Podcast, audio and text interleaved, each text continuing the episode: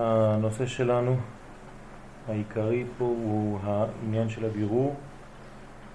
וראינו מכמה צורות, מכמה מקורות גם של הארי הקדוש גם של אה, הרמח"ל, בינתיים ראינו רק ממקורות האריזל את כל העניין של הבירור. ואמרנו שכל מלאכת הבירור והשלמתו מסור לאדם. דיברנו על אה, רפח ניצוצות שהם נתונים בתוך הקליפות בסוד שם בן ושאנחנו מעלים את השם בן אל תוך הנוקבה, מלכות, על ידי עליית מן, כדי לעורר ירידת מד, וכל בירור מעלה מים נוקבין אל המלכות, מלכות דאצילות. ובזה אנחנו משלימים את מה שכתוב בבראשית אשר ברא אלוהים לעשות. העשייה הזאת היא בעצם כל עבודת האדם, עיקר עבודת האדם. יש בירור אחד גדול והוא נקרא המוות כי בעצם העלייה הגדולה של כל הנשמה גם כן עושה את העבודה הזאת של הבירור. אמרנו שהכוונה הכללית בתפילות גם כן עניין הבירור, שזה הפעולה של התפילה, בירור הניצוצות, תמיד מסיטרא דבן, עניין של שם בן שעולה בסוד מים נוקבין אל הנוקבה, שאדם מתפלל ומברר ניצוצות מן הנשמות שנשרו מאדם הראשון בחטאו ונפלו לתוך הקליפות ומשם אין דרך לשוב אלא על ידי התפילה. כן, התפילה של האדם, תפילה מלשון קשר, ללפות, שמעלה את הנשמות, את המדרגות שנפלו אל מדרגה של חיבור. ולכן מיטת הצדיקים גם כן באותו עניין קשור לעניין הבירור שעל ידי התעוררות הנוקבה מתעורר כנגדו כוח זה להמשיך ממעלה למטה את מה שגרם להתעוררות ממטה למעלה. כלומר, התחייה ממטה למעלה גורמת להתעוררות ממעלה למטה. בסוד מה שכתוב, אישה כי תזריע וילדה זכר. אז uh, כל הדברים האלה אנחנו נמשיך עכשיו. בעזרת השם, אני חושב שהיינו בפסקה uh, ה' והנה התפילה, כן, כמעט בסוף הפסקה, והנה התפילה היא פעולה אחת גדולה שניתנה לישראל לתיקון הניצוצות ממיטתם כשהניצוצות בלתי מתוקנות הן נקראות מתות ובירור הניצוצות נקרא תחיית המתים. וחזרתם להיות בסוד תחיית המתים שהנה בפנות האדם אל השם לבקש הצלחתו מלפניו ואינו פונה אל רהבי הסיבות לרדוף אחריהם כשאדם לא מתבלבל בעולם הזה והולך לכיוון הנכון ולא רודף אחרי דברים שהם אדרבה, מוסיפים בלבול על בלבול, אלא האדם יודע ועושה את העבודה שלו לעשות את הבירורים הנחוצים, אז הוא מנתק את ניצוצי נשמתו הקדושה שהיו תבועים מזמן החטא הקדמון תחת ידי הקליפות. אדם משתחרר, יוצא מכלא, יוצא מהגלות וחוזר מגלה בחינה של גאולה. אז הוא מוציא את הבחינות שהיו בשבי אצל הקליפות, מחזיר אותם מן השבי, שזה מוות, אל החיים, כלומר אל החוכמה. ונשתעבדו תחתיהם לצורך שפעם המגיע להם דרך שם. כל זמן שהניצוצות ששייכות לקודש, אותן ניצוצות נמצאות בתוך התחום של הקליפה, אותן ניצוצות נותנות אוכל, מזון רוחני לקליפות. ולכן הדבר הזה צריך להסתיים. כך גם כל העניין של עם ישראל ביחס לאומות העולם, כך ביחס לכל הדברים שאנחנו נותנים להם מזון. מגיע הזמן בשלב הגאולה שאסור לתת מזון לחיצונים האלה, צריך להחזיר את כל הניצוצות אל תחום הקודש. עד היום היה מקום לאותם דברים לחיות, לכן הקדוש ברוך הוא, המעציל, נתן זמן, קצבה, גם כן שאותן קליפות, כן, תחיינה, אבל מגיע שלב שאנחנו חייבים להחזיר את הקודש אל המקור, וזה גם כן עניין של קיבוץ גלויות. כל העניין של קיבוץ גלויות זה להחזיר את הניצוצות של הקודש אל מקור הקודש, ומשם להתחיל את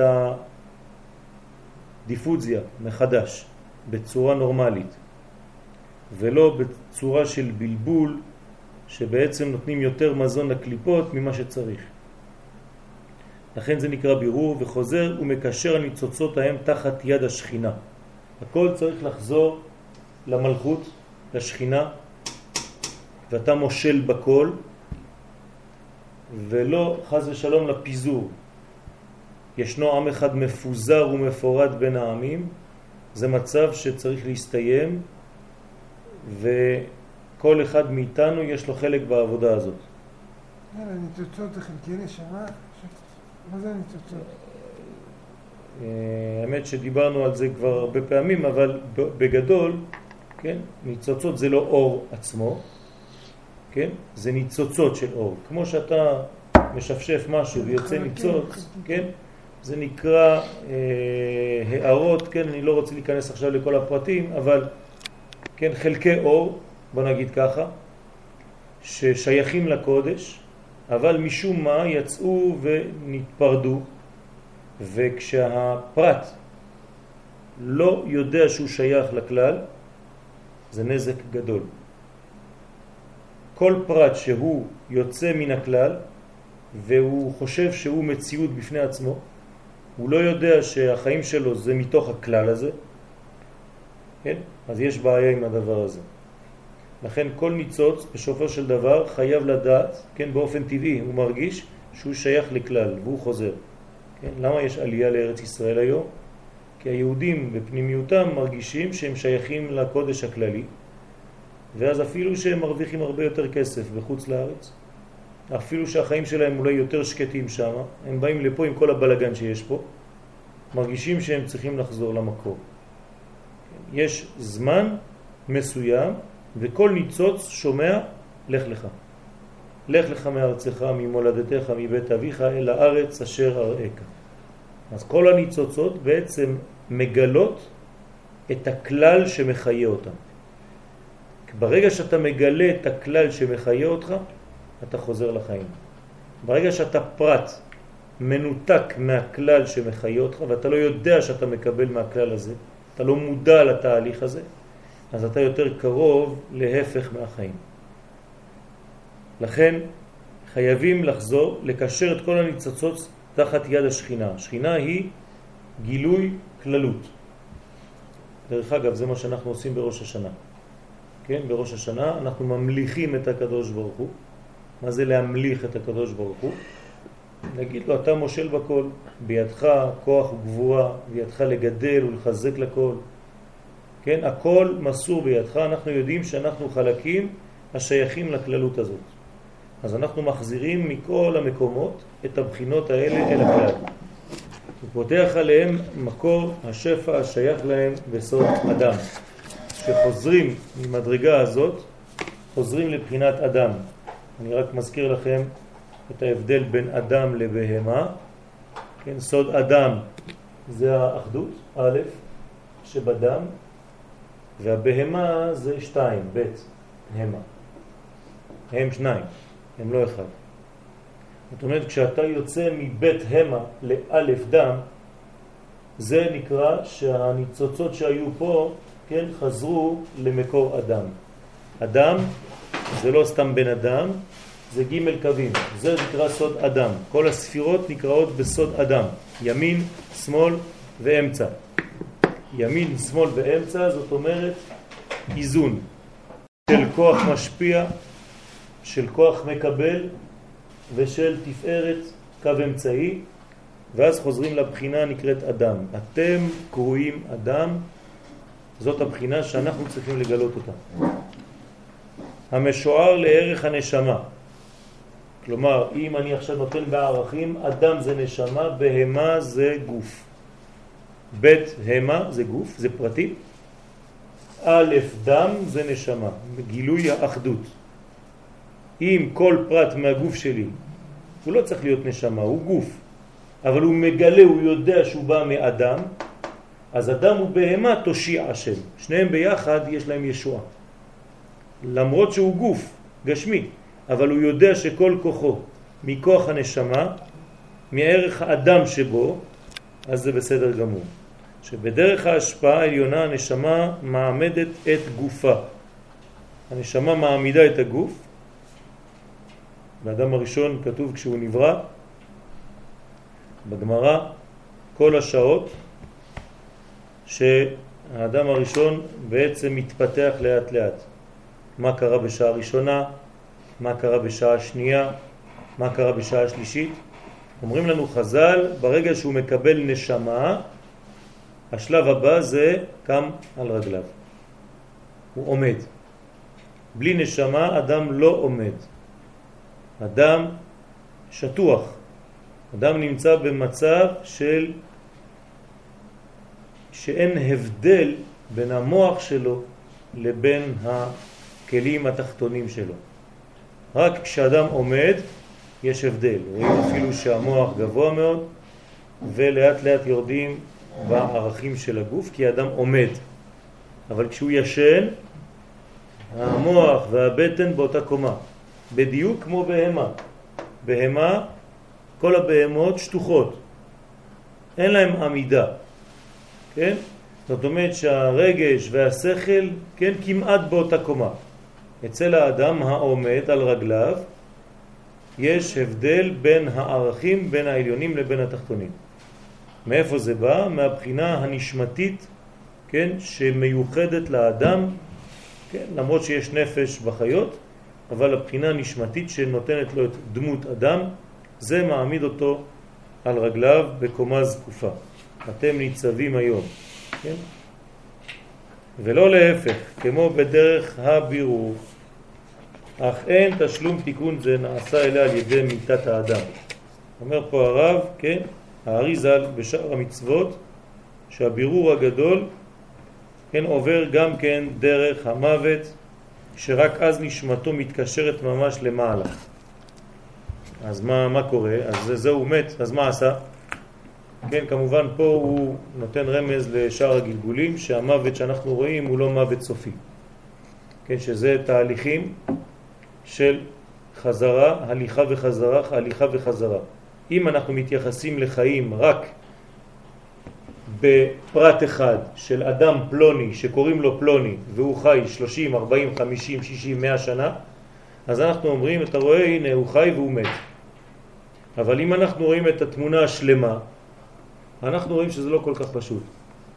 כי הוא בא, הלך, הוא בא והלך, אבל כמה פעמים. זאת אומרת שזה אותו אדם, אותו כוח פנימי שחוזר כמה וכמה פעמים, וכל פעם שהוא חוזר יש בירור נוסף, ואם אתה רואה את כל התמונה הכללית, אז אתה מגלה את הדמות, כן, המקשרת ועושה את הבירורים ממש כמו שצריך. לכן זה נקרא שהצדיקים, אפילו שהם מתים, הם נקשרים ונצררים בצרור החיים, כן? כמו שאנחנו אומרים, תהא נשמתו צרורה בצרור החיים. מה זה צרור? צרור זה חיבור של טבעות טבעות, כן? ואיפה זה מקשר את הכל? לחיים.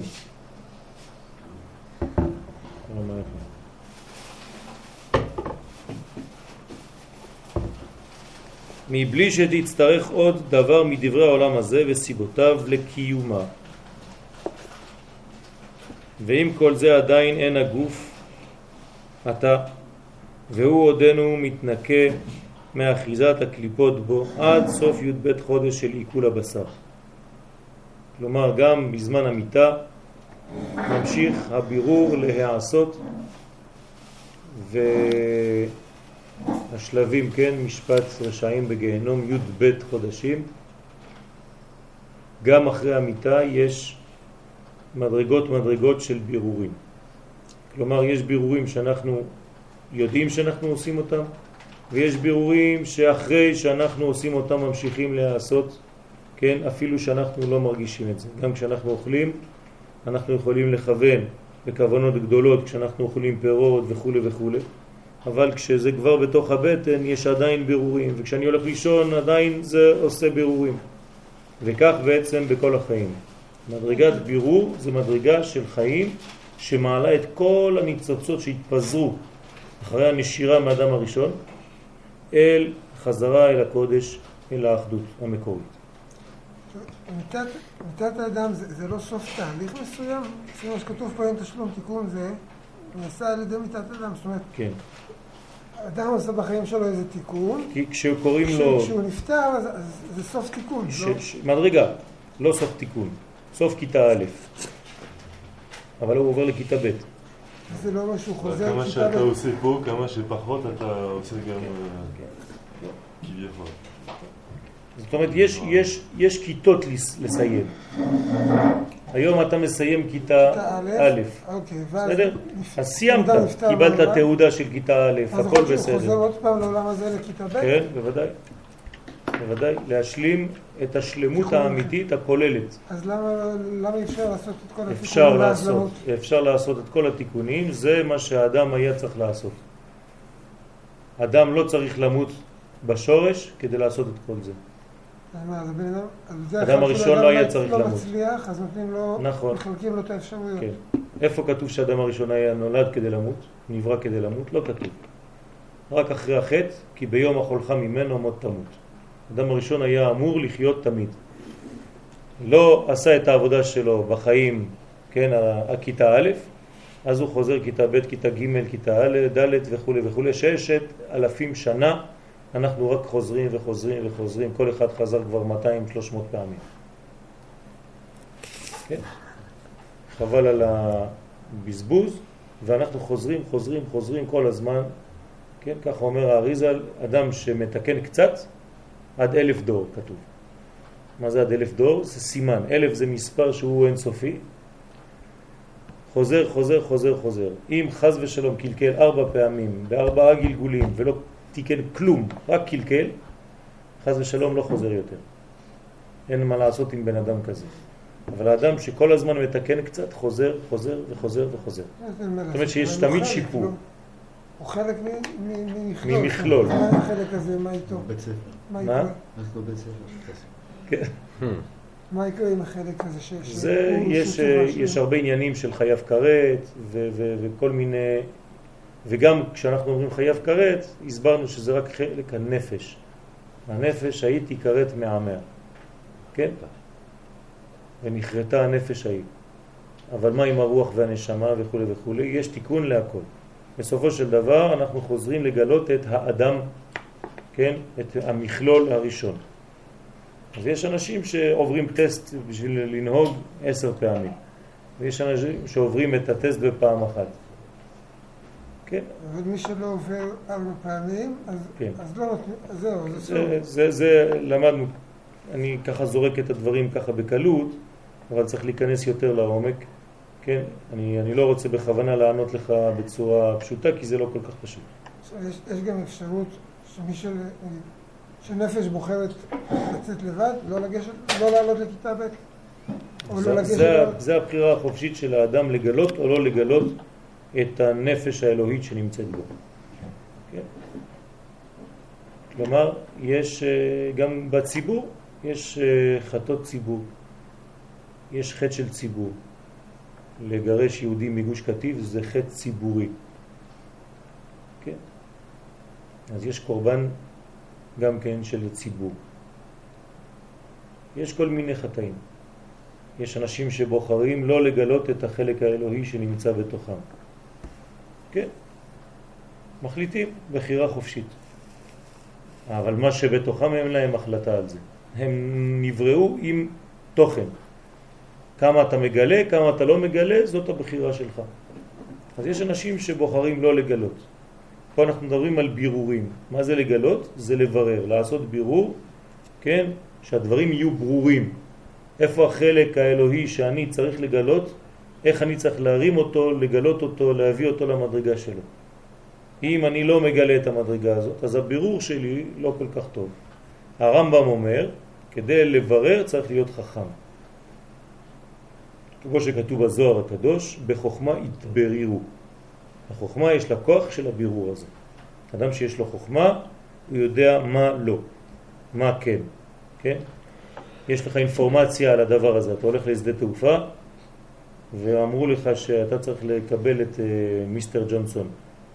אומרים לך שיש לו כיפה לבנה וזקן. אז אתה עושה בראש שלך בירורים, כל מי שאין לו זקן אתה כבר שם אותו בצד, כל מי שאין לו כיפה לבנה אתה שם אותו בצד. כן? אז להבדיל, כן? בעולם שלנו זה אותו דבר.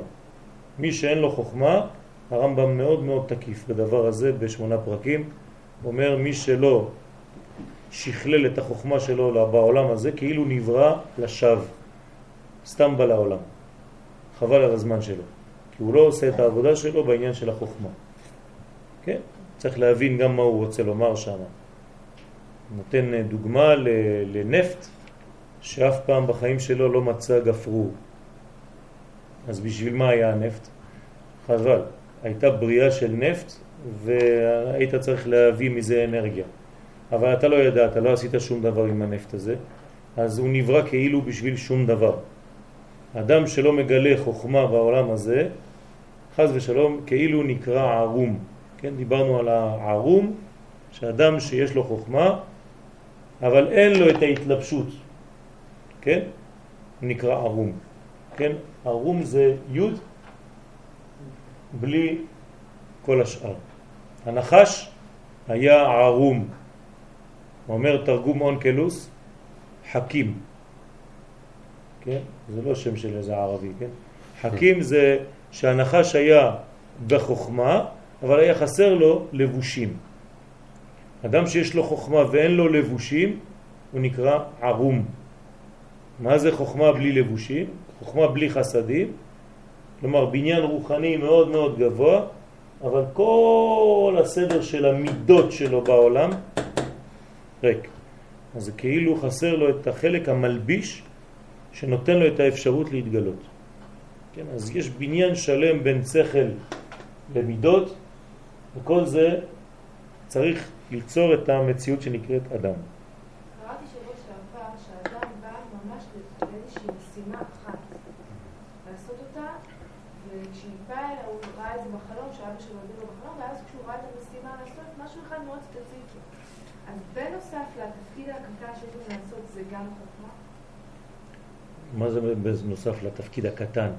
היה לו, היה לו אישה אחת הייתה צריכה להגיע בערב שבת, הוא היה, הוא היה קצב, והייתה באמת, חצי שעה לפני ערב שבת היא הגיעה אליו, והאבא שלו התגלה לו בחלום ואמר, אם אישה תגיע לך ותבקש תשחט לעוף, תעשה את זה. כן. ואז באמת כשהאישה הגיעה, אחר כך הוא, גילה שהוא לא הביא לה, ואז הוא נזכר בחלום, הוא באמת רב, ביקש מאשתו שתביא לו את כל האוכל, מוצא שבת הבן אדם הזה נפטר. כן. אז מה שמביא... לא, לא, לא, לא, לא הבנתי למה אמרת את התיקון הקטן. כאילו הוא בא לתפקיד זה אחד. זה לא, זה לא קטן. זה זה לא הגדול. קטן. זה גדול, אבל זה, זה דבר אחד שאנחנו. זה לא קטן. זה הדבר הכי קשה למצוא. כן? מה שאת אמרת עכשיו קטן, בגלל זה רציתי שתחזרי על מה שאמרת. אבל לא כן. התכוונתי, הבנתי שלמעשה, כן. כביכול, זה השפיץ. זה נכון. בוודאי שזה ככה. רק שעד שמוצאים את הדבר הקטן, כמו שאמרת, כן, עושים סיבובים, סיבובים, סיבובים, סיבובים. אתן לך דוגמה אחרת. לכל אחד מאיתנו יש רק שיעור אחד בחיים. אני באתי לפה לא לתת מיליון שיעורים, יש לי שיעור אחד. נושא אחד שכשאני נוגע בו, כן, אם אני צריך, אני צריך לנסות כל החיים שלי לגעת בנושא הזה. אם זכיתי לגעת בנושא הזה, ברוך השם. כל אחד מאיתנו יש לו שיעור אחד לתת, אחד. אבל זה לא אומר שכל השאר, כן, הוא לא עושה אותו. בכל השאר יש לו את המנגנון שלו, את הבחינה הזאת הספציפית שצריכה לצאת לפועל. כל אחד מוסיף את שלו. לכן אני לא יכול גם לסתור את הדברים של החבר שלי. הוא משלים אותי. אני יכול לא להיות מסכים איתו, אבל אני לא יכול להגיד, לא, אתה לא קיים. אין דבר כזה. אני לא מסכים איתך, אבל אתה קיים. בתנאי ששנינו הולכים לכיוון של חיים. אם הוא מחבל ובא להרוג, כן, אז הוא לא הולך לכיוון של חיים. אז אין לי מה לעשות איתו. להפך, אני צריך להוציא אותו מהמגרש. אבל אם הוא מוסיף חיים, אם הוא בא כדי להוסיף חיים, אפילו שזה סותר לכאורה את מה שאני אומר, זה בסדר גמור. כל, כל מי שמשחק במשחק של חיים, אפשר להשתתף במשחק. מי שבא כדי להרוס ולהרוג חיים, כן, האדם הזה, כן, חז ושלום, הוא המסוכן. כל השאר אני מקבל. אפילו שזה מתנגד לדעות שלי, אפילו ש... מה שאתם רוצים. אבל הוא לא הולך לכיוון של להסיר את החיים, אלא להוסיף חיים. אז כל אחד מאיתנו יש לו באמת תיקון אחד כללי, מקורי, אמיתי, פרטי, אבל צריך לגלות אותו. וזה העבודה של הבירור. זה בדיוק, כן, זה החוכמה, זה הבירור. בלי הדבר הזה, החוכמה, אי אפשר לברר בדיוק מה באתי לעשות, ואני מסתובב ככה בעולם הרבה הרבה הרבה, ולא יודע בדיוק מה באתי לעשות. אז אני מחפש שם, ואני מחפש פה, אחד בא, כן, כמו עבודה, להבדיל. אתה מחפש בהתחלה, אתה מרים אה, קופסאות, אחרי זה אתה הולך ל... לא יודע מה, יצור של אה, כיסאות מפלסטיק, אחרי זה אתה מוכר מלונים בשוק, ואחרי זה אתה עושה סיבוב של זה, ובסוף אתה מגיע למדרגה, אתה אומר, וואי, זה 30 שנה עד שהגעתי למקצוע, לעבודה. להבדיל, ככה יש לנו בחיים שלבים, שלבים, שלבים. כאילו כנגד אותו תיקון שאנחנו נועדנו לעשות בעולם הזה, תיקון אחד אנחנו יכולים להיכשל מאוד פעמים, נכון, זאת אומרת... נכון. זה לא נקרא כישלון. כאילו- זה לא נקרא כישלון, זה חיפוש. כל שלב, אני באתי לעשות איזה תיקון מסוים, בדרך לתיקון הזה, כן, יש לי המון סיכוי ליפול באלף דברים אחרים, לקלקל הרבה דברים. נכון, אבל יש לך גם סיכוי לתקן עוד דברים קטנים ליד. שלא יצא- שלא כלומר, אל לתקן אותם. תסתכלו על הנקודה שלכם. אם אמרתי עכשיו שהנקודה היא נגיד פה x, כן, אז כל יום שעשיתי כדי להגיע ל-x הזה הוא לא שווה כלום? לא נכון, חז ושלום. כל מדרגה היא גם כן חלק מהבירור כדי להגיע ל-x הזה. אם לא, זה מה שאנחנו טועים בגאולה. אנחנו חושבים שהגאולה זה רק היום שיגיע מלך המשיח. זאת טעות. כל יום שמובילה אותנו לגאולה הזאת, עכשיו משיח לא בא בפועל, אז מה, אז, אז זה לא שווה היום הזה? לא, חס ושלום, אסור לך לומר דבר כזה. בא עוד מדרגה. שנה שעברה, עוד מעט מסתיימת השנה בעזרת השם. אז לא הייתה גאולה השנה? או כן הייתה גאולה? בטח שהייתה גאולה. היה עוד חלק אחד מהגאולה, תש, כן, סמך זין. זה היה חלק מהגאולה. מה קרה שם? אתה לא יודע לראות, בגלל זה אתה חושב שלא קרה כלום. אם תסתכל טוב טוב בכל החדשות שהיו השנה, אתה תראה כמה צעדים עשינו עוד בעניין הגאולה. ושכל אחד מאיתנו, כל פרט קטן שהוא עשה, היה חלק מזה גם כן. כלומר, אל תחשוב על תאריך, אלא על תהליך. שכל שלב בתהליך הזה הוא חלק מהבניין שלך. מה שאני היום, זה מה שהייתי אתמול, ושלשום, ושלשום, ושלשום, ושלשום. הכל ביחד זה מה שאני היום. לא הגעתי למה שאני היום סתם ככה. התהליך הזה בכלל בעולם ייגמר בכל מקרה אחרי ששת אלפים שנה, נכון? זה ככה כתוב בספרים הקדושים, כן, צריך להבין מה זה אומר, אבל בין כה וכה אנחנו הולכים רק לכיוון אחד, כיוון של תיקון. מי שלא מאמין בדבר הזה הופך להיות פסימי, כן, והוא נושר קצת מהיהדות. היהדות היא אופטימיות. למה? כי אנחנו מבינים שכל יום זה תיקון. כל יום זה עוד חלק מהתיקון. ומי שחושב אחרת, כן, אז הוא הולך ונופל לדיכאון, וחז ושלום מאבד את עצמו לדעת, מאבד את החיים, מאבד את כל השמחה, מאבד את כל כן, נכנס לייאוש חז ושלום. וזה ממש דברים שהם סותרים את העבודה. זאת אומרת, זה כבר לא צריך יצר הרע. זה נכנס לבד לתוך היצר הרע של עצמו, נגמר. אסור לנו להיכנס למדרגות כאלה. כל שלב ושלב זה חלק מהתיקון. אפילו שזה נראה לך היום, עכשיו, נפילה. הנפילה הזאת, עוד עשר שנים אתה תראה שהנפילה הזאת הייתה חלק בלתי נפרד מהעלייה שלך. ואתה תברך גם על החלק הזה. חייב אדם לברך על הרעה כמו שהוא מברך על הטובה. כי בעצם אין רע, הכל טוב, רק זה נראה לך לפעמים כרוורס, כנפילה. אבל הכל לצורך אחד, לצורך של העלייה. ואנחנו מתקדמים. עם ישראל מתקדם, עם ישראל חוזר לארצו אחרי אלפיים שנה, ואנחנו בונים, ויש מלא בעיות. אני לא עיוור, מלא בעיות. אבל אני גם רואה את כל מה שבנינו, ואת כל מה שעשינו, ואת כל מה שאנחנו הולכים ומשכללים ובונים, וברוך השם, הכל הולך ומתקדם. הולך וטוב. כן, יש לי חבר, תמיד כשאני מתקשר אליו ומדבר איתו, אני אומר לו, מה שלומך? הוא אומר לי, הולך וטוב. הולך וטוב, כן? זה הבניין. הולך וטוב, הולכים לכיוון של טוב. למה? אם אנחנו מדברים בנושא של תשובה, זה בדיוק התשובה לפי הרב קוק זצ"ל. אם אתה מסתכל על תשובה כאדם שחטא והוא חוזר בתשובה, אז אתה נשאר ברובד הקטן של התשובה, כן, הדתי. תעלה קצת יותר גבוה, אומר לך הרב קוק, מאז בריאת העולם, שהיה צמצום, הקדוש ברוך הוא חוזר לתוך חלל הצמצום ומביא אור. כל יום עוד קצת אור. כל יום עוד קצת אור. כלומר, הקדוש ברוך הוא בעצמו עושה תשובה. הוא חוזר וממלא את העולם באור. זה נקרא תשובתו של הקדוש ברוך הוא.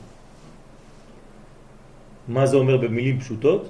שכל יום, כל העולם הולך רק לכיוון אחד. כל העולם חוזר בתשובה כל יום. מה זה לחזור בתשובה? חוזר למקור, מגלה את המקור, מוסיף אור.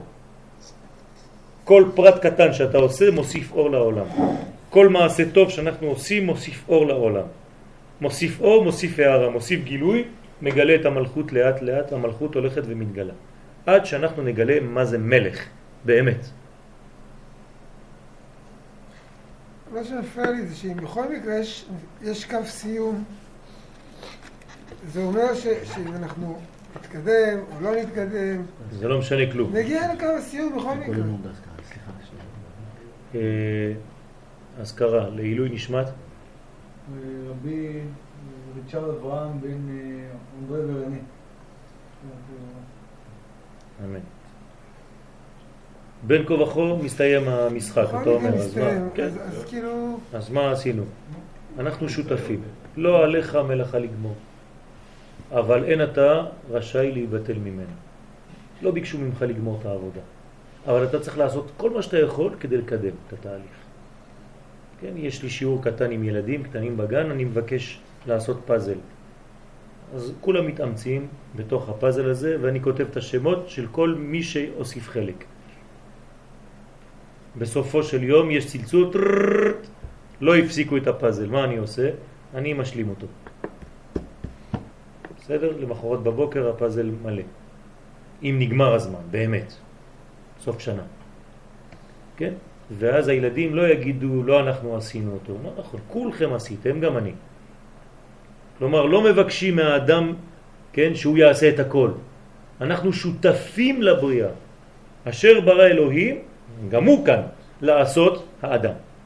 אנחנו והוא עושים את העבודה. הוא ואנחנו, לעבוד עם אל. עם אל זה לא אומר בלי אל, עם אל. הוא ואנחנו עובדים ביחד, כן? היום קוראים לזה אימייל, כן?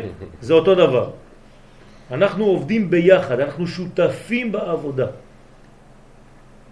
אז תעשה את מה שאתה יכול, אבל אל תשקר.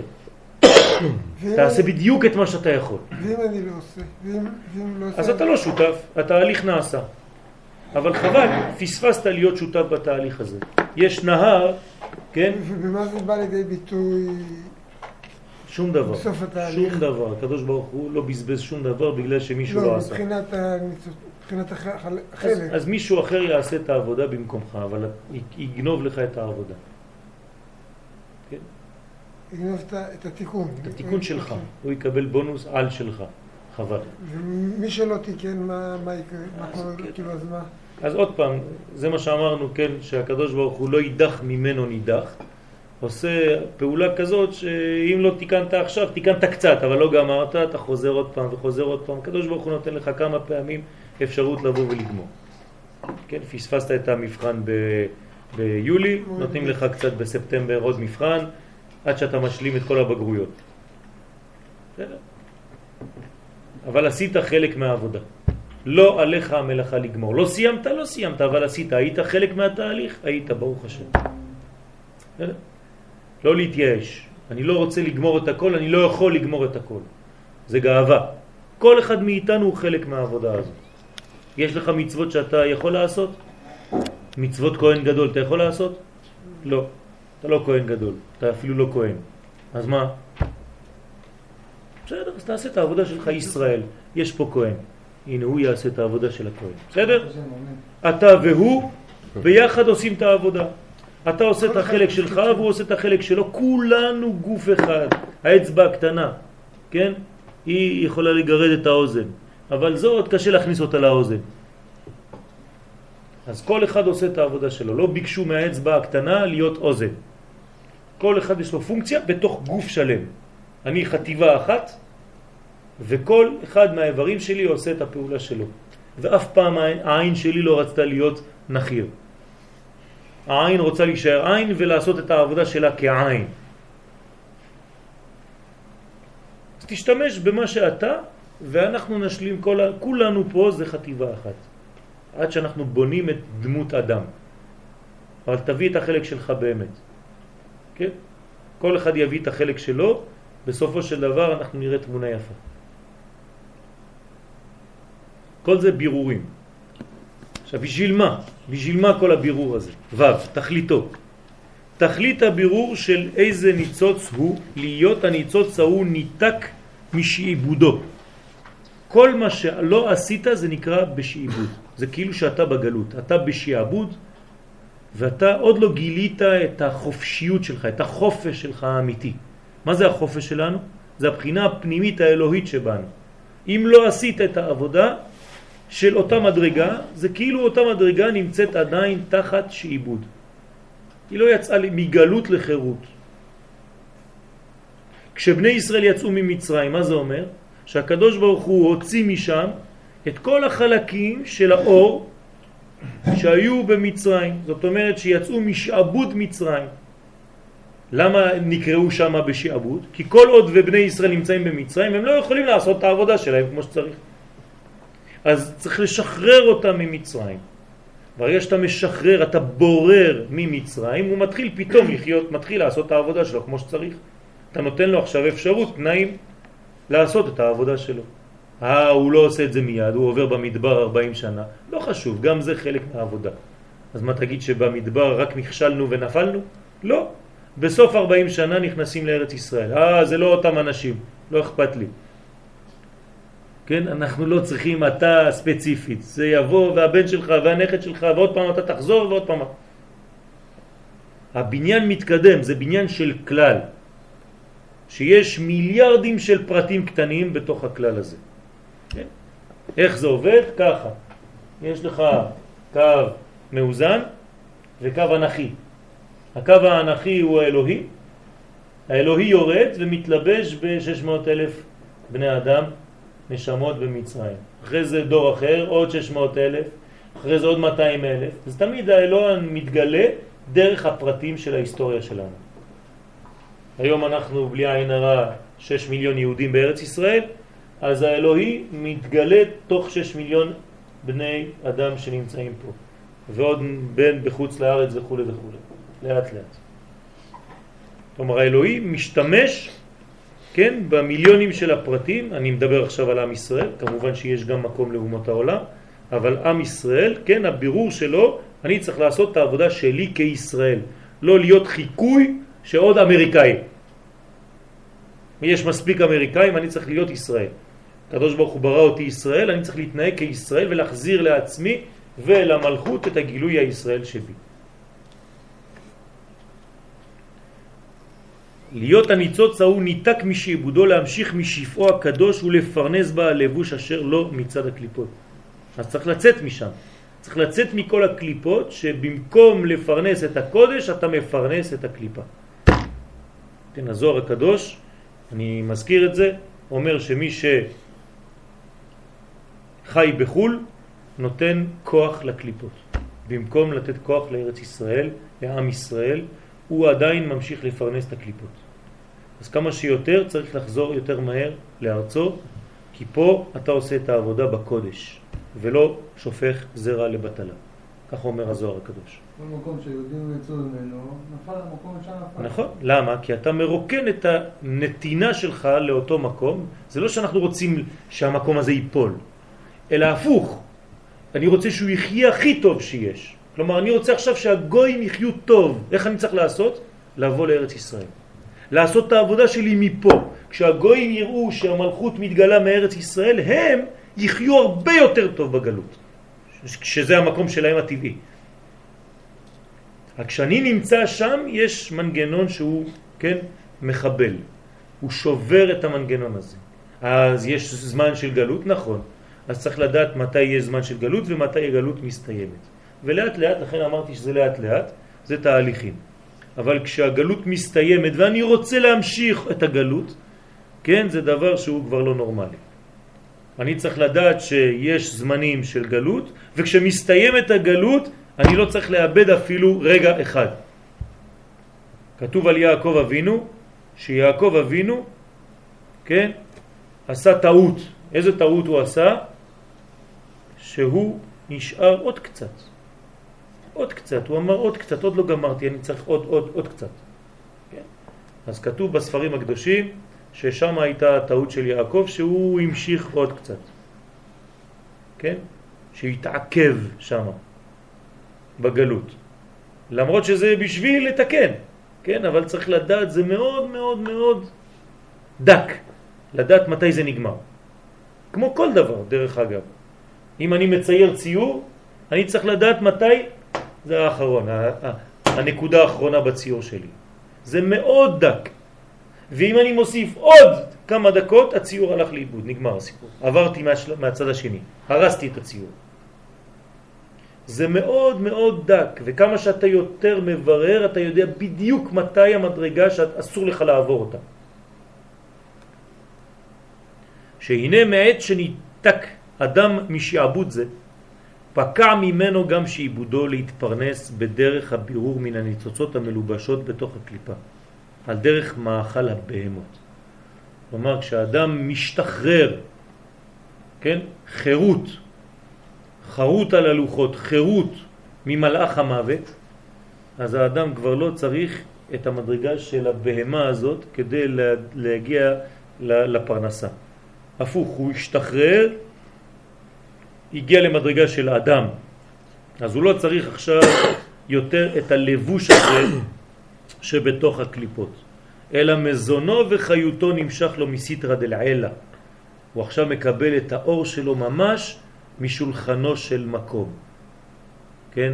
אני מזכיר לכם מה כתוב במגילת אסתר, כן? למה קרה להם מה שקרה להם בפורים? בגלל שנהנו מסעודתו של אותו רשע. מה זה שנהנו מסעודתו של אותו רשע? היה אוכל כשר למהדרין. אבל במקום לאכול משולחנו של מקום, לעלות לארץ ולבנות את בית המקדש, המשיכו להיות שם תחת אחשוורוש. כן? אחשוורוש זה כל מי שהיה רואה אותו היה מקבל כאב ראש, כן? פחיסדותת זה נקרא בצרפתית, אחשוורוש, כן? אלא שמזונו וחיותו נמשך לו מסיטרא דלעילה. טוב, בלא רע. כלומר, עץ החיים. לא עץ הדעת טוב ורע, עץ החיים. ברגע שאתה יוצא ממדרגת עץ הדעת טוב ורע, אתה חוזר למדרגת עץ החיים. ברגע שאתה חוזר לעץ החיים, פשוטו כמשמעו, אתה חי. אין כבר מוות, בילה המוות לנצח. כלומר, נגמר הבירור. כל עוד ואנחנו מתים, זאת אומרת שהבירור עדיין לא נגמר. אז צריך לגמור את הבירור כדי שלא נמות. ונחיה ולא נמות. כן? הרבה אנשים רוצים למות על קידוש השם. כן, אפשר גם לחיות על קידוש השם. מותר. וזה מה שצריך לעשות, לחיות על קידוש השם. זה נקרא טוב ולא רע, מה שיש בו די לקיומו. וכעניין הנשמות של הצדיקים הצרורות בצרור החיים המתקיימים בזיו השכינה. כלומר הצדיקים שעושים את הפעולה כמו שצריך, כן? אז הם צרורים בצרור החיים, נשמתם צרורה בצרור החיים. זה צרור אחד גדול של חיים, כי חיים זה המשך, זה צרור.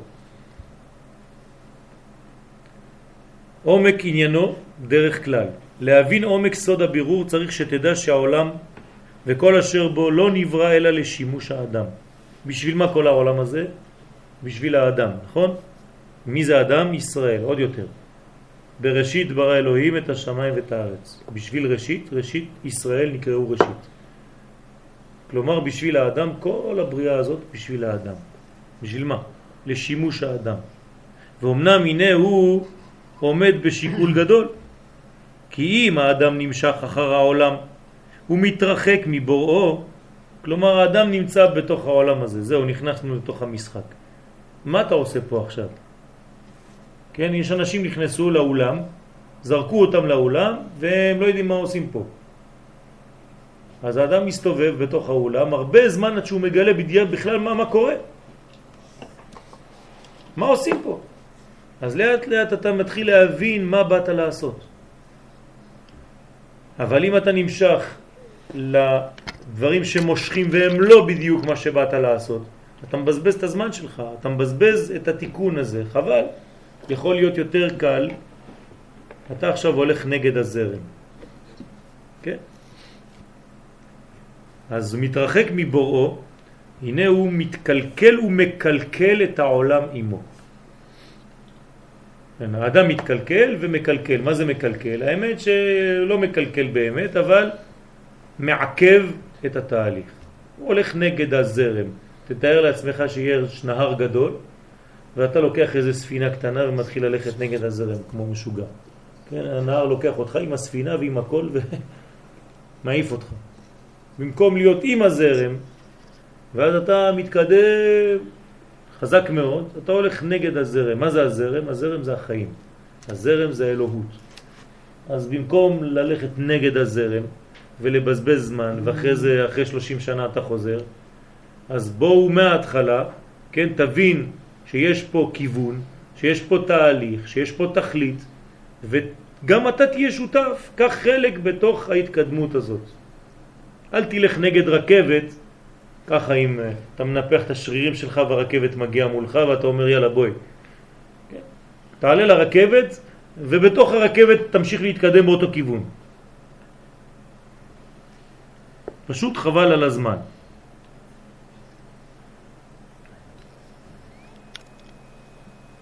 אז ואומנם עומד בשיקול גדול, כי אם האדם נמשך אחר העולם ומתרחק מבואו, הנה הוא מתקלקל ומקלקל העולם עמו, ואם הוא שולט בעצמו, ונדבק בבוראו, מה זה שולט בעצמו? זאת אומרת שמגלה את הבחינה האלוהית שנמצאת אפילו בחלקים התחתונים שלו.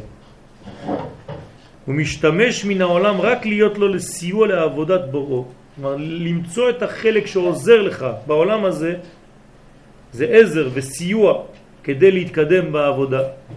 אתה יכול ליהנות, אתה יכול לחיות יפה מאוד, לאכול פירות ו- ולשתות ולהיות שמח ולשיר ולנגן, להשתמש בכל הדברים שהקדוש ברוך הוא נתן לך בעולם הזה כדי לקדם את התהליך. אז אל תלך נגד, תלך עם החיים, לא נגד החיים. הוא מתעלה והעולם עצמו מתעלה עמו. זה מה שכתוב בתשובה. כשאדם חוזר בתשובה הוא מתקן את עצמו ואת העולם כולו, לכף זכות. וחז ושלום אם זה להפך, הוא מביא את עצמו ואת כל העולם כולו לקו חובה. אז חבל לא להבין את התהליך הזה. כמובן כל אחד יש לו את התהליך לאט לאט איך הוא מבין את הדברים האלה, אבל באופן גדול, כן, אנחנו יודעים שיש כיוון, אנחנו צריכים להבין את הכיוון הזה ולהיות חלק מאותו תהליך. אי אפשר ללכת נגד הבורא. כן, אתה סתם מבזבז זמן, בסופו של דבר אתה חוזר לאותו מקום. כי הנה עילוי גדול הוא לבריות כולן, בהיותם משמשי האדם השלם המקודש בקדושתו יתברך. כל בעלי החיים יודעים את זה. הם מחכים שהאדם יגיע למדרגה שלו. הם כבר הגיעו למדרגה שלהם. כלב מסתכל עליך, אומר אני כבר כלב, ואתה עוד לא בן אדם. מתי תהיה בן אדם? כולם יודעים את זה, כולם עושים את העבודה שלהם. כן, פחות או יותר, גם, ה, גם שם יש שכלול עוד. כן, כתוב לעתיד לבוא שאפילו בעלי חיים יעלו במדרגה, עוד יותר ממה שהם היום. אבל היום, כן, האדם צריך לגמור את העבודה שלו. דרך החול ודרך העבודה, הבירור. הנה, מתולדות חטאו של אדם הראשון, בעץ הדעת, הוא שאין לך כל דבר בעולם הזה שאינו מלובש בלבוש חומרי. כלומר, כל העולם שלנו התלבש בחומר, מעלים את האור, לא רואים את האור, הכל מלובש בחומר, יש אנרגיות בכל מקום, אבל זה מלובש בחומר. יש זוהר, אבל זה מלובש בפשט, בכל מקום, כי אנחנו בעולם של חומר שמכסה, מלובש בפשט. לא סתירה. כן, זה לא סתירה. כן, הזוהר מלובש בפשט. כלומר, הפשט הוא חלק מהסוד. הוא הסוד הגדול. אל תזלזל בפשט, רק תמצא איך הוא מלביש את הסוד. זה בדיוק אותו דבר. הגוף שלך הוא דבר טוב מאוד, אל תזלזל בגוף שלך. אל תעשה נזק לגוף שלך, כי הוא מלביש את הנשמה. אל תזלזל בבהמה שלך, כי היא מלבישה את האדם. אז כל מי שמחבל בגופו, בכל מיני צורות, כן? כל אחד יודע איך, הוא גורם נזק לאדם שנמצא בו. תכבד את עצמך, תכבד אפילו את החלקים הכי נמוכים שלך, ותיתן להם אפשרות להיות מוביל, מוליך של האדם הפנימי שבך. כי הכל מלובש בחומר. ועל ידי התלבשות זו בגשמיות, אחיזה לקליפות בכל דברי העולם הזה. בגלל שיש לבושים, יש גם קצת יותר מלבושים, זה כבר קליפות, כבר דברים מסתירים. אבל זה חלק מהעולם שלנו. ככה הקדוש ברוך הוא ברא את העולם, שיש לבושים ולבושים יותר גסים, עד שזה הופך להיות קליפות ממש. אבל קליפה זה גם דבר טוב. כן, קליפה זה שומר על הפרי. אז יש זמן שהקליפה צריכה להישאר על הפרי, כי עוד לא בשל, אבל ברגע שהוא בשל, צריך מיד לקלף ולאכול, כי אם לא, הפרי ילך לאיבוד בתוך הקליפה, הוא ימות בפנים. במקום שהיא תהיה עזר בשבילו, היא חונקת אותו בשלב מסוים. מתי זה קורה? כשהפרי בשל. אז אתה צריך להיות גם כן מדויק. אתה רואה את הפרי על העץ, ואתה מדי יום עובר ותיזהר, כן? לגעת קצת בלי לקלקל אותו. יש פירות, אם אתה נוגע בהם, אתה מקלקל אותם. למשל, אתרוג. אתרוג אסור לגעת בו. כתוב שהידיים הורסות את האתרוג. אתה רואה כל מיני כתמים על האתרוג, בגלל שנוגעים בו באצבעות. אז אם אתם הולכים לשוק כדי לקנות אתרוגים, כן, אל תיקחו אתרוגים שכל אחד העביר איזה מיליון ידיים שם, כל אחד תופס אותו ככה, מניח אותו. כן? תנסו לתפוס אתרוג שאף אחד לא נגע בו. אבל אם אתה מפספס את השלב של הבשלות, של הפרי, הוא כבר הופך להיות רקוב. כן, בננה רקובה זה לא כל כך נעים. כן. אימהות. עד, עד שלב מסוים, כן? בשלב מסוים זה כבר מתקלקל, ושולטת בו רימה ותולעה. אבל גם אישה צומחת מהחיים. בוודאי, בוודאי, נכון. לא. למה? כי זה אמר, אם לא אתה תעשה, זה יעשה, אבל זה חייב לחזור עוד גלגול חדש ועוד, כן? החיים מתקדמים. הקדוש ברוך הוא זה חיים, הכל מתקדם, איתך או בלעדיך, אבל אתה יכול לזרז את התהליך קצת יותר מהר. אתה יכול להיות שותף. בעיתה אחישנה. אם לא תעשה את זה אחישנה, זה יבוא בעיתה. ואם לא בעיתה עם, עם תו, בעיתה עם תת. כן? בסופו של דבר, כן, ככה או ככה זה מתקדם. אם קליפה זה דבר חיובי, למה- עד גבול מסוים.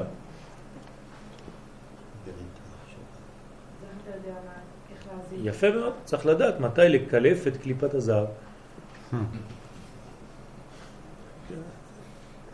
יש זמן. צריכה לשמור על קודש הקודשים עד זמן מסוים. אבל אם לא, חז ושלום שלא יירקב התפוז שם בפנים. צריך להיזהר. כל דבר זה אותו דבר. בחיים שלנו זה אותו דבר. אם אני לא אומר את מה שאני צריך להגיד עכשיו, פספסתי, אני צריך לחכות אולי עוד שנה, עוד שנתיים. הייתי צריך למצוא את המנגנון. רבי שמעון בר יוחאי, עליו השלום, היה לו בן, רבי אלעזר. כתוב בזוהר הקדוש שאף פעם רבי שמעון לא אמר לבן שלו, תעשה ככה, תתעורר, תעשה תפילה, תניח תפילין, תעשה זה ותאכל כשר ואל תזה. שום דבר. הבן שלו היה שני מטר וחצי, כן, ג'בר, אוכל פיתות כל היום. לא אמר לו כלום. באו אנשים, אמרו לו, תגיד לי, רבי שמעון בר יוחאי, זה הבן שלך. ככה אתה מגדל, זה החינוך שאתה נותן לילדים שלך. אומר להם, אל תבואו לבלבל לי את המוח. יש יום אחד, שעה אחת, שיעור אחד, שאני יודע מתי הוא יהיה. הבן הזה יהיה בן 23, אני אתן לו את השיעור הזה, זה יהיה 10 דקות, נגמר הסיפור. אני יודע מתי זה. סוויץ' קטן, זה לא חינוך. זה לא חינוך. אבל הוא יודע איפה הסוויץ' הזה. בסדר, זה מה שאני אומר לך. יש מדרגה אחת שאסור לפספס אותה. אנחנו לא יודעים, אז אנחנו עושים כן כמה שיותר, אבל לפעמים יותר מדי, ואנחנו עושים. צריך להיזהר מאוד. אסור להגעיל את האדם מן הקודש. אתה צריך לתת לו את החופש לבחירה. אסור להגיד לאדם מה הוא יעשה ומה הוא לא יעשה. כן? אין דבר כזה, תבוא, תעשה ככה, תתהיה, אין דבר כזה, אפילו בקדושה. רב שאומר לך ככה לעשות דברים כאלה, זה אתה, אתה כבר אין לך בחירה חופשית, אתה מת. אני יכול לתת לך ייעוץ, כיוונים, אבל אתה תעשה את העבודה שלך, אתה צריך להחליט לבד. ושם יש לך בניין אמיתי, לא מה שאמרו לך לעשות. אז אמרת לו לעשות, אז כשהוא לידך הוא עושה כדי לעשות לך קצת רושם. יוצא מהבית, מכניס את הכיפה לכיס. כן, אז מה עשית? מה זה, זה, זה סתם תחפושת, כל הדברים האלה. אני מעדיף שלא יהיה לו כיפה על הראש, אבל שיהיה בן אדם אמיתי. ולא שיעשה לי תחפושת של פורים. כן, פעם אחד נכנס אצל הרב קוק אחד, כן, עם כיפה, אתם יודעים שהיא בכיס ככה שנים, אז הוא שם אותה ככה. כן, רואים מיד, כן? אז הרב קוק אמר לו, מה זה, פורים? אומר לו, תוריד את הכיפה, למה אתה שם את הכיפה? אומר לו, רציתי להכניס כבוד לרב אומר לו, אני לא צריך, תהיה אתה. אבל אם אתה, באמת אתה, כן, זה, זה אמיתי. אז לכל דבר יש סוויץ'. הקליפה היא טובה לזמן מסוים. הגלות היא טובה לזמן מסוים. כל דבר מותר בחיים האלה. כל דבר מותר. יש לכם דבר שאסור? אין דבר כזה. זה אסור רק לזמן מסוים, אבל מותר אחרי זה. נכון? יש דבר שאסור תמיד? אין. אין דבר כזה, אין שום הלכה שאסורה תמיד, אין. עבודה זרה. יש מנגנון שמותר. גם בעבודה זרה. כן? יש מדרגות. שעבודה זרה הופכת להיות חלק מהתהליך כדי לבנות. ואפילו לרצוח. ואפילו, לא יודע מה, לעשות מה שאת רוצה. כן? להתגרש. והכל, כן? כל ההלכות הן אסורות עכשיו. אבל יש זמן שמותר. מותר לאכול בשר עם חלב, אבל בהבדל של שש שעות. מותר. ואם הרופא אומר לך שעכשיו אתה צריך לאכול את זה, אז מותר לך, מצווה. אז יש הרבה הרבה דברים שאנחנו לא מבינים אותם, כי אנחנו חושבים שיש דברים אסורים בתכלית. אין דבר כזה. אין דבר כזה. אסור לכעוס אף פעם. מותר לכעוס. לא. מותר לכעוס. מותר לכעוס. אם זה עניין של קדושה, יש זמנים שהכעס הוא הכרחי. הבעת פנים של כעס, אבל לא בסדר, בסדר, בסדר. אבל יש מדרגות שנקראים כעס, כן? תקראי לזה הבעת פנים של כעס, כעס, לא חשוב. יש מדרגות שבהם כן האדם צריך להיות בתוקף, לעמוד ולהגיד עד כאן. לא כעס שבלב. אבל. כן, זה כעס מתוך הכרה. זה כעס מתוך שליטה. אבל זה כעס. יש כעס דקדושה. יש גאווה שמותר להתגאות בה. השם מלאך גאות לבש. יש גאווה טובה. שמינית שבשמינית. יש הרבה, כל דבר מותר בזמן מסוים. נמצא שהמשתמש ונהנה על פי טבעו מכל דבר מדברי העולם הזה. הרי הוא ממשיך משפע הקדושה אל הקליפות שחלק להם בדבר שהוא נהנה ממנו. כלומר, אם אדם לא מבין את העבודה הזאת, במקום לשמש לעצמו, הוא נותן רק מזון, כן, ממשיך לחיות, להחיות את הדברים, במקום שהקליפה תשמור על הפרי, כן, הפרי שומר על הקליפה. זה, זה, זה, זה דבר הפוך. באופן שאגב שימושו מן העולם הזה הוא מחזק את הקליפות ומשליטתן על הקדושה. מה קורה בסופו של דבר? החיצונים שולטים והפנימיים נחלשים.